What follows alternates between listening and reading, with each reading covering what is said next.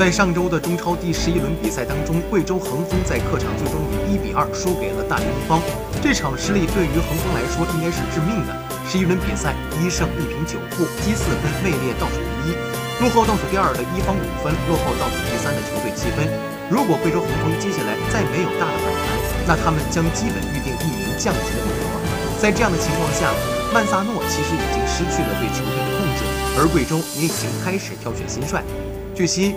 佩特雷斯库已经和贵州恒丰达成共识，但是事情并不那么简单，因为曼萨诺拒绝辞职。贵州队想与曼萨诺和平分手，但曼萨诺却同意，他希望球队选择提前解雇他，然后支付给其高额的赔偿金。考虑到曼萨诺在贵州队高达八百万欧元的年薪，贵州队想要炒掉曼萨诺，显然需要。